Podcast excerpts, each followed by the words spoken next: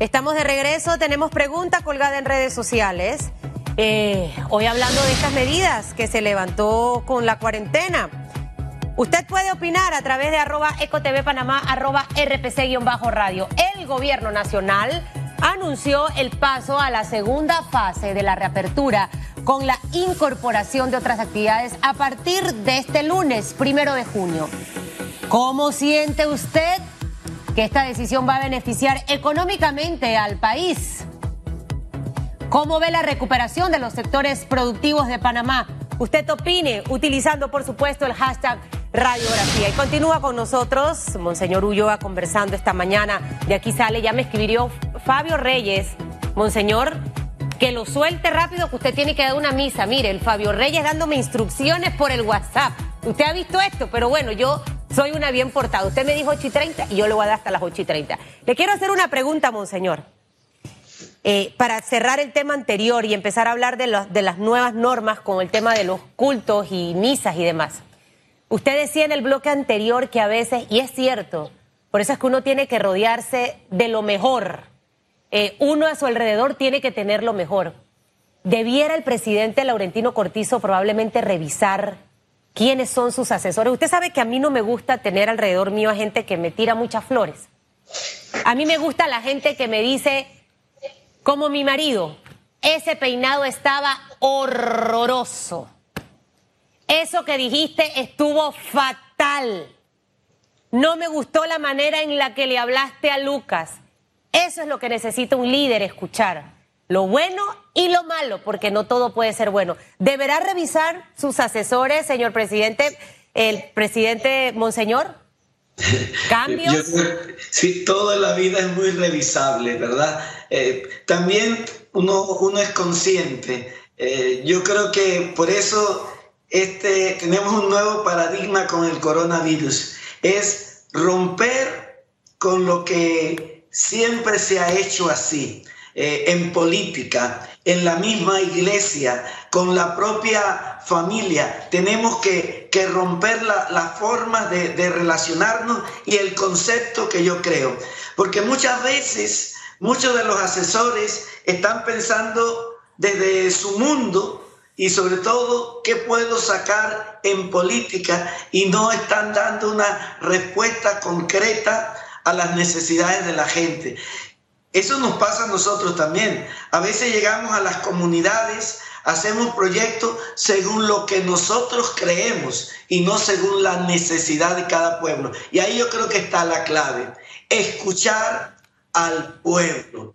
Yo creo que el mejor asesor que tenemos nosotros es precisamente nuestro pueblo, sabiendo que hay que respetar la, autoridad, las decisiones, y que cada decisión que yo tome también trae sus consecuencias, pero yo responsablemente lo asumo. Y puedo fallar en muchas cosas, lo que hay que purificar todo, y empiezo por mi persona y la responsabilidad que tengo, es la intención tuve buena intención. Salió mal, pero tuve buena intención y antes de ejecutar algo, fui capaz de, escuchar a quienes estaban afectados y meterme en la piel de, de ellos. Que a veces, con todo el respeto, muchos de los asesores siempre están por arriba y no aterrizan en el suelo. Si tuviese, Monseñor, rapidito y cierro esto, que darle tres consejos precisos, concisos, asertivos al presidente de la República, eh, que debe corregir a partir de este momento para que podamos los panameños tener no una administración perfecta, pero tener una administración un poco eh, más apegada a la realidad del panameño y que los panameños nos sintamos mejor. ¿Qué cosas le recomendaría usted eh, como monseñor, como máxima autoridad de la Iglesia Católica en nuestro país al presidente Laurentino Cortizo?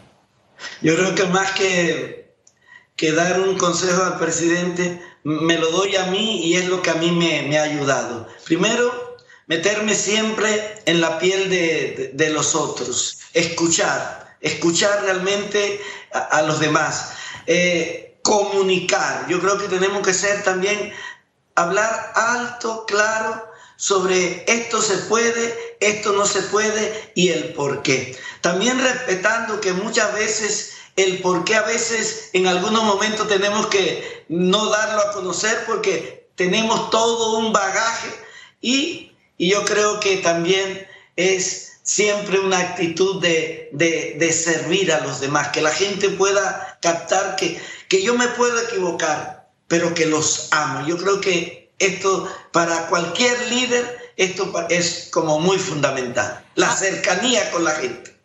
Ahora, Monseñor, eh, vamos a hablar un poco de las iglesias, cultos, misas, bautizos, matrimonios, eh, sepelios. O sea, eh, actividades que estuvieron suspendidas, Monseñor Ulloa, por todo este tiempo. Lo que sí es cierto es que la fe aumentó en muchos panameños. Es cierto que hay gente negativa, pero muchas iglesias se trasladaron hasta los hogares de las personas. Los sacerdotes, los pastores, a través de las plataformas mandaban su mensaje. Pero ya con este segundo bloque empiezan a flexibilizarse. ¿Cómo va a ser este tema? Sabemos que los bautizos se van a aplazar hasta que se dé una mayor apertura pero en el caso de sepelios, en el caso eh, de matrimonios, ¿cómo, queda esto y las misas, Monseñor? Eh, empiezo primero por las Eucaristías. Eh, se hace dispensa del precepto dominical. hablando así buen panameño, para un cristiano no ir a, misa incurrías en pecado. Si no vas a misa, no incurres en pecado en este tiempo de pandemia. Se van a celebrar misa todos los días e incluso en algunos lugares se va a aumentar el número de celebraciones.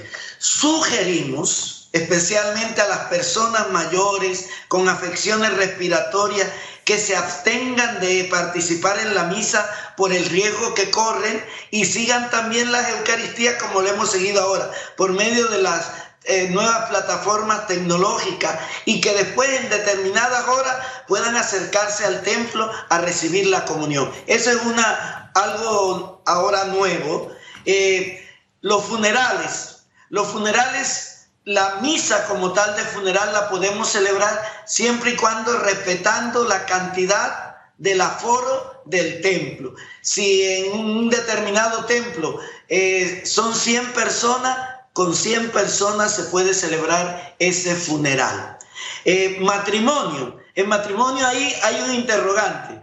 El matrimonio se puede celebrar respetando el aforo del templo, pero hay otra disyuntiva. Matrimonio igual a fiesta. Las fiestas por ahora no se pueden celebrar. Si alguien quiere casarse y no celebrar la fiesta, puede casarse y no habría ningún problema.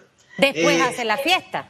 Después hace la fiesta, monseñor. Se puede posponer la fiesta, pero el sacramento como tal lo pueden celebrar con la cantidad de personas que, según el templo que ellos han escogido, puedan asistir. Los domingos tengo entendido que se darán tres Eucaristías. Eh, para que nos hable un poco, un poco de eso, esos horarios. Eh, cada iglesia tendrá eh, cantidades de Eucaristías diferentes. ¿cómo, ¿Cómo los feligreses pueden obtener esta información? Y lo segundo es si en el caso de matrimonios, de sepelios, está también la opción de que el grupo considerable dentro de la iglesia y el resto de las personas que quieran participar lo puedan hacer de forma digital, no sé, a través de Skype, de Zoom. Estoy yo inventando cosas, monseñor. Eh, a mí me encanta, yo también, yo hay que inventar y soñar. Eh, primero, eh, me, dijiste sobre los domingos. vuelvo a decir, no podemos hacer el énfasis solo en el domingo. Tú puedes ir a misa lunes, martes, miércoles, jueves o viernes. O sea, no podemos concentrar. Sé que, que, que que esta es la realidad, pero tenemos un tiempo nuevo mientras dure esta pandemia. Se van a aumentar algunas Eucaristías, incluso entre semanas. Cada parroquia dará a conocer los nuevos horarios de, de esas nuevas celebraciones, que, de esos nuevos horarios de celebraciones. Cada parroquia. Y nosotros oficialmente también en la página de la arquidiócesis vamos a poner eh, en la parroquia tal que antes eran dos misas, serán cuatro, el horario, incluso si tiene misas a través de esta nueva tecnología también vamos a poner el link.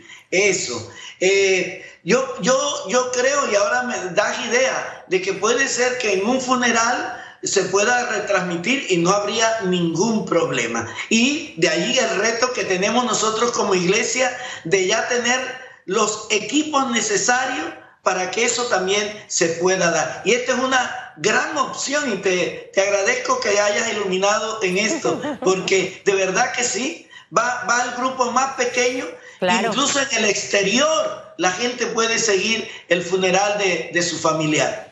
¿Cómo, cómo, eh, y lo puede hacer con Zoom, Monseñor? Creo que es más fácil que Skype. A mí me encanta más Zoom, se conectan muchísimas más personas, no perdemos ese, ese momento. Eh, sabe, la parte eh, sensible de todo ser humano hay que seguir abonándola y creo que esa sería una buena, buena, buena opción. Usted me puede escribir y yo le doy idea, monseñor, que yo lo que soy, soy, soy inventadora y voy creando y creando y creando. Ahora bien, monseñor, con el tema de los cuidados que se han hablado, de la gel alcoholada, eh, las, las distancias, obviamente en la iglesia, todo eso también eh, ustedes van a ir aplicándolo y sé que desde hace semanas ya han estado trabajando en eso en algunas parroquias. Sí, tenemos los comités diocesanos y cada parroquia tiene su comité parroquial de salud COVID-19, que tiene unas obligaciones también. Es el garante vigilante de que todas las normas de bioseguridad y de sanitización se puedan dar en nuestros templos, que las personas lleven mascarillas. Se le va a tomar también la temperatura y queremos advertirlo. Si la temperatura eh, eh, eh, está alta, tenemos que registrarla, incluso tendríamos la obligación de llamar al 169 y decirle, fulano de tal tiene temperatura alta o tiene unos síntomas. ¿Eso para qué? Que si yo tengo temperatura alta, tengo algún síntoma, mejor es abstenerme de ir allá porque el comité tiene la obligación de comunicar a que las personas. Está lo de también el gel alcoholado. Eh, se está sugiriendo que llevemos gel, pero también la parroquia va a tener su gel eh, y tener un stock de, mascarilla para el que no lleva mascarilla. Que esto, la mascarilla ya va a ser realmente algo de uso normal hasta que se nos dé una contraorden. También entre celebraciones y celebraciones tenemos que desinfectar el templo. Por eso también espaciarnos. La entrada ya no va a ser como la hacíamos antes. Vamos a tener que tener paciencia en fila incluso para la comunión. Sé que mucha gente se está resistiendo, lo entiendo, pero también yo creo que uno tiene que ser responsable. la comunión se le dará en la mano y cuando el ministro te da la comunión, el ministro debe inmediatamente, antes de dártela, debe un poco desinfectar sus manos. Mucha gente se está resistiendo, pero este no es el momento de la resistencia, este es el momento de, de la innovación, de dejar incluso lo que para, aparentemente para mí era seguro y por el bien común ser capaz de yo ceder. Hay que ajustarnos a los tiempos, ajustarse a los cambios. La vida se trata absolutamente de eso. Eh, monseñor, las misas serán más cortas. Eh, ya hablamos de las hostias en las manos, las misas van a ser más cortas. Alguien me escribe, Susan, eh, dependiendo de la cantidad del templo, se va a permitir, por ejemplo, en un templo 25 personas. ¿Cómo, cómo saber que ya llegaron las 25? Y si hay más de 25, eh, ¿cómo, cómo, ¿cómo se va a proceder en eso? O si uno de repente puede inscribirse, así como los restaurantes van a tener que hacer eso, de hacer la reserva. No sé, monseñor, ¿cómo se va a manejar eso? Eh, empiezo por lo último. Yo, yo sí creo que no, no podemos inscribirnos, porque se, da también para el juega vivo. Y, yo creo que en la iglesia todos somos iguales. ¿ah? Y podemos crear cristianos parroquianos de primera y parroquianos de segunda a la medida que va llegando, cuando se llena el, aforo, se llena y después tendrás que venir en otra hora. Y por eso te digo, eh, podemos ir a misa lunes, martes, miércoles. Sí le hemos pedido a todos los sacerdotes la disponibilidad para aumentar el número de horarios de las Eucaristías. Y ya, yo sé que los primeros días va a ser casi un caos porque nos cuesta un poco cumplir normas, pero después esto se va regularizando porque generalmente La gente somos seres de costumbre. Yo voy a la de 7, a la de 9, a la de 10 y ahí nos vamos ubicando. Pedir qué? Paciencia, de verdad, y, ser consciente que al principio va a causar un poco de molestia, pero no hay ninguna intención de molestar a nadie. Eh, al contrario, entendemos eh, e, ese deseo que mucha gente tiene de asistir a la Eucaristía, de comulgar, pero también veo lo de las misas por las, por las plataformas estas no se van a eliminar. Yo también puedo seguirla y ahora tengo otra ventaja. Puedo ir a otra hora a recibir la Sagrada Comunión. Yo creo que esto nos vamos ayudando entre todos. Bueno, y al final también ser solidario en esto, porque no, esa gente que le gusta ir a todas las misas en un día, sea consciente y déle chance a otro para que, para que pueda asistir. Al final allí también está esa parte de solidaridad, Monseñor. Eh, de, pensar, ¿verdad?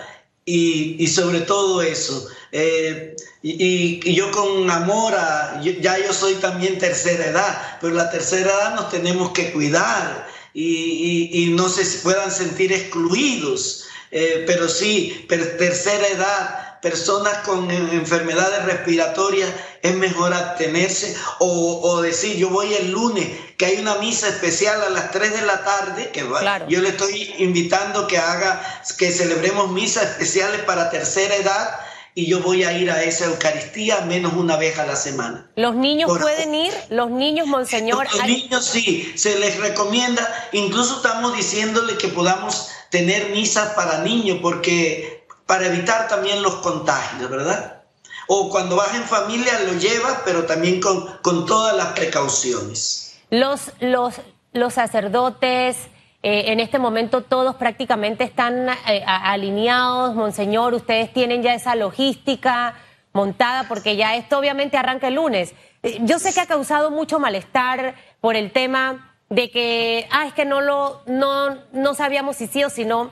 En mi cabeza el presidente dijo en 15 días anuncio, es decir, que desde la pasada fecha, cuando se abrió el primer bloque, porque yo vi a la iglesia que ya estaba empezando a acomodar sillas y demás. todavía el segundo bloque no se, no se hablaba. Entonces, los del tercer bloque, en este momento ya tenemos que empezar a prepararnos para cuando eso llegue. Eso es tácito sobreentendido. Eh, eh, ¿Siente usted que a nivel nacional, en el interior, eh, todo también está ya cuadrado, Monseñor? Sí, estamos cuadrándolo. Y, también hay que hacer una diferencia. Una cosa son los templos de las ciudades, otro de las realidades rurales y también pues, hablamos un poco de las comarcas y, las más inaccesibles, ¿verdad? O sea, hay unos protocolos generales, pero no se puede cumplir estrictamente igual en una ciudad que que, que, en el campo o el área rural. En eso también hay que ser muy, muy, muy honestos. Eh, ¿Cuándo vamos? Yo creo que la conferencia estamos para poner como un día solemne de que ese día se van a abrir, no que ahora cada, el martes ya vamos a abrir los templos, no. Eh, como conferencia eh, el domingo siguiente o el otro domingo, cuando estemos preparados. Al menos yo aquí en la arquidiócesis también le digo, parroquia que no esté preparada responsablemente no se va a abrir. Por eso necesitamos responsablemente ir adecuando los sitios, tener los comités parroquiales, porque sin los comités parroquiales, que son los garantes de que todo ese proceso de seguridad se dé, no podíamos abrir nuestros templos. Mire, Monseñor, antes de que lo despida para que se vaya a la misa, antes que me regañe Fabio Reyes, le quiero hacer una pregunta. Eh, sé que anteriormente se habían dado algunas misas, eh, para que usted nos hable un poquitito de eso, que la iglesia sí cumplió con los protocolos, porque aquí lo sabe todos y la gente que habla de todo, ha hablado de todo. Entonces, yo le voy a preguntar a Monseñor, en ese momento cuando se hizo esto, se cumplió con, y fue obviamente bajo la supervisión del Ministerio de Salud, porque hasta el pastor Edwin Álvarez recibió palo por algunas cosas que hizo, por ir a hablar la palabra de Dios a la calle. Sí. Mira, todo lo que nosotros hemos hecho siempre ha estado con eh, eh, lo hemos comunicado a las autoridades competentes, siempre con la seguridad. Sé que hay dos acontecimientos que a algunos le ha molestado, no ha habido mala intención. Lo importante es que esta área de, de fe el pueblo también la necesita. Fue cuando sacamos el Santísimo en el helicóptero, cuando sacamos el Santísimo el domingo de resurrección y pudimos ser testigos de que la gente estaba también con su distanciamiento eh, físico, pero yo digo, a mí vale todo con tal de verle el rostro a tanta gente, todo cuando yo pasé por los barrios más marginados, ver que se les inundaba el rostro, digo, vale la pena que me hagan picadillo, pero vale la pena y si había que hacerlo, lo vuelvo a hacer. De eso estoy convencidísimo. Por eso,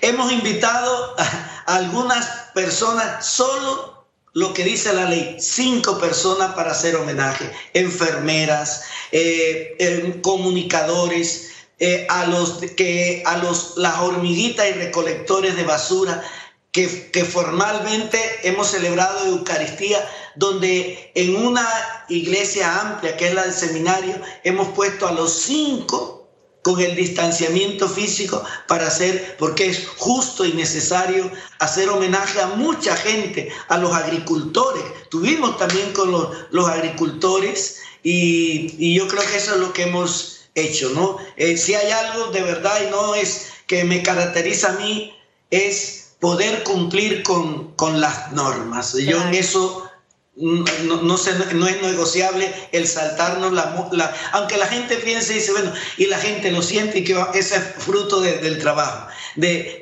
que hay tráfico de influencia. Yo estoy tranquilito, yo duermo tranquilo todos los días porque sé que jamás, de los jamases, yo me aprovecharé de mi cargo para algo, sino que la realidad de fe de la gente es esa y hay que acompañarlos. Me encanta, monseñor, por eso que usted me cae bien, porque nos parecemos, nos parecemos mucho. Y me gustó esa frase, si lo tengo que volver a hacer, lo hago. La gente necesita a Dios. La gente necesita acercarse a Dios. Cuando la gente entienda que acercarse a Dios es lo mejor eh, que le puede pasar en la vida, va a entender muchas cosas. Y, y válida la aclaración para aquellos que pensaban que se había hecho arbitrariamente. Pues no, yo estaba segurísima, pero yo dije que yo se la voy a preguntar, porque así uno termina de matar el, morbo con el tema. Se cumplieron con las medidas, sacó los permisos y, al final cumplió el objetivo más importante, que es acercar a Dios a la gente. Monseñor, gracias. Recuerde que tiene una deuda pendiente conmigo. gracias, Susan. Tiene una deuda pendiente conmigo, Monseñor. Cuando esto termine, quiero los chicharrones, las torrejitas, por favor. Exactamente. ajá, mamá tiene que hacer para los dos. Ahí y yo es dándole. Que le vaya súper bien en la misa, monseñor. Y, Un abrazo. Y, que todo resulte súper bien. Y recuerde que lo voy a coordinar para que nos acompañe un día a las 8 de la noche en la oración, ¿oyó? Como, con gusto. Bendiciones. Chao.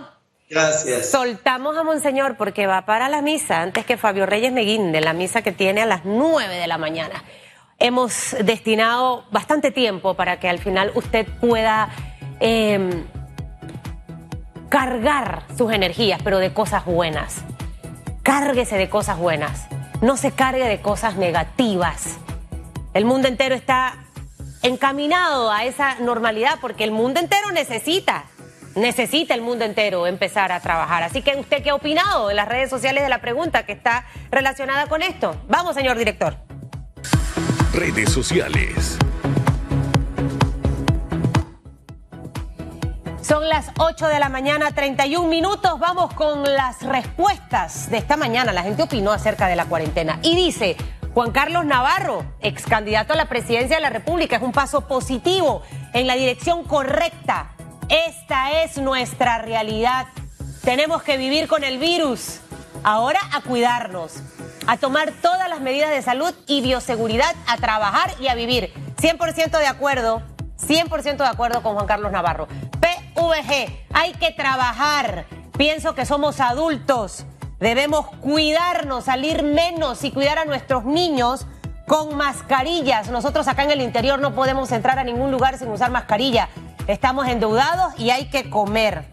Totalmente de acuerdo con usted. Leida Ocaña también opina Con fase 2 empezará el movimiento económico, ya necesario después de 72 días. Poco a poco vendrá la recuperación para que cada panameño lleve soluciones a su casa. J6 Casa, el segundo bloque dará dinamismo al país. Ahora la eliminación de los días y horas de salida será un gran reto que no podemos desaprovechar siendo irresponsables. Si lo hacemos mal, las autoridades nos volverán a restringir, porque esa acción es una amenaza para todos. Ahora depende de nosotros, Valle Cobos, quienes en todo este tiempo no han analizado a conciencia nuestra nueva realidad y planeado alternativas a poner en práctica para salir adelante, se van a fregar. Y de nada les va a servir culpar a otros. 8.33 minutos, usted siga opinando esta mañana. Somos adultos. Deje de quejarse. Deje de buscar excusas. Ahora lo que hay que hacer es cuidarse y protegerse. De 233 mil contratos suspendidos temporalmente, solo se han activado 2 mil. Hay panameños que ya no tienen ahorro o que perdieron su trabajo. Esto necesita empezar a andar. Y lo que necesitamos es que usted y yo seamos responsables. Más nada. Pausa y regresamos con noticias positivas.